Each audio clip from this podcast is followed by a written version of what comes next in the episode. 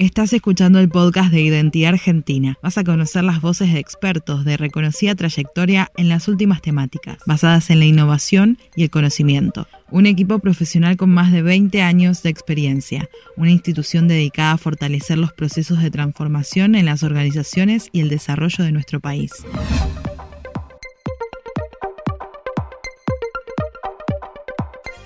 ¿Por qué economía para abogados? Porque la idea es darle a la profesión jurídica las herramientas económicas, las herramientas financieras para que tengan un valor agregado en su profesión, para que puedan ofrecer un plus y para que estén acorde a la realidad económica que nos toca vivir en este contexto de pandemia y para lo que viene a futuro, es decir, una realidad que va a cambiar eh, para siempre después de esto que de todo esto que está ocurriendo en el mundo. El curso va a consistir en encuentros sincrónicos una vez por semana, en foros de debate, de aplicación práctica. Em,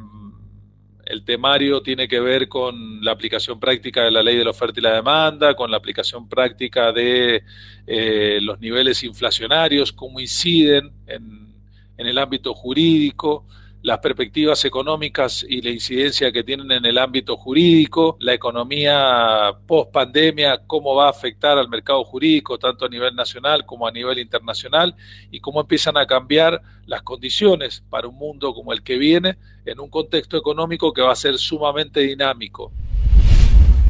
el valor agregado que se le va a dar a cada uno de los asistentes es que puedan contar con herramientas económicas y financieras precisas, concretas y directas de aplicación práctica en un mundo que va a cambiar a partir de ahora y que no va a ser el mismo mundo que conocíamos anteriormente. Uno sabe que las leyes cambian de país a país, eh, los aspectos jurídicos cambian de país a país, pero la economía es la misma en todo el mundo. Entonces, ¿de qué manera la economía va a terminar de incidir judicialmente o jurídicamente en cada uno de los países? Y desde este punto de vista, estar o intentar estar un paso adelante en cuanto a lo que viene, al futuro próximo.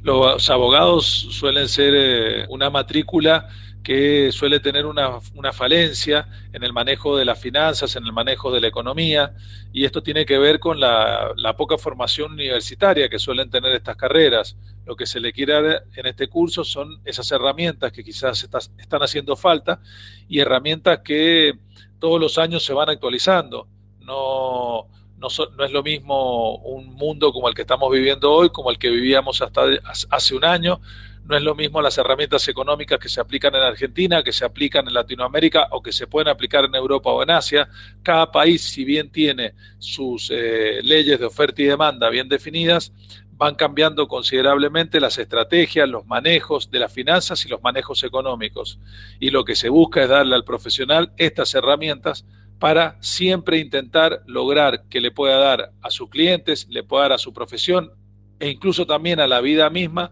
un valor agregado que quizás desde otro punto de vista no lo pudiera tener.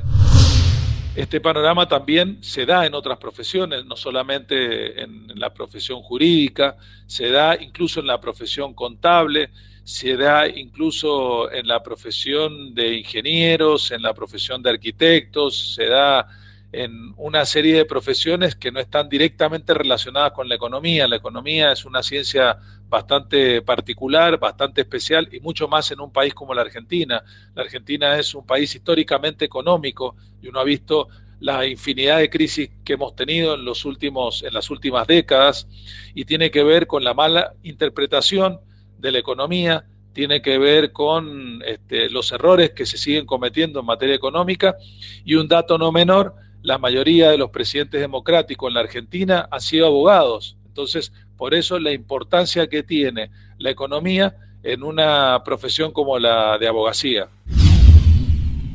En la mayoría de las carreras universitarias, en la mayoría de las facultades, eh, se enseña economía, se enseña la introducción a la economía, en algunos casos finanzas, en otros algo de microeconomía y de macroeconomía, pero eh, no quizás en la, en, la, en la forma que se necesite para ser profesionales independientes con un mínimo conocimiento de esta,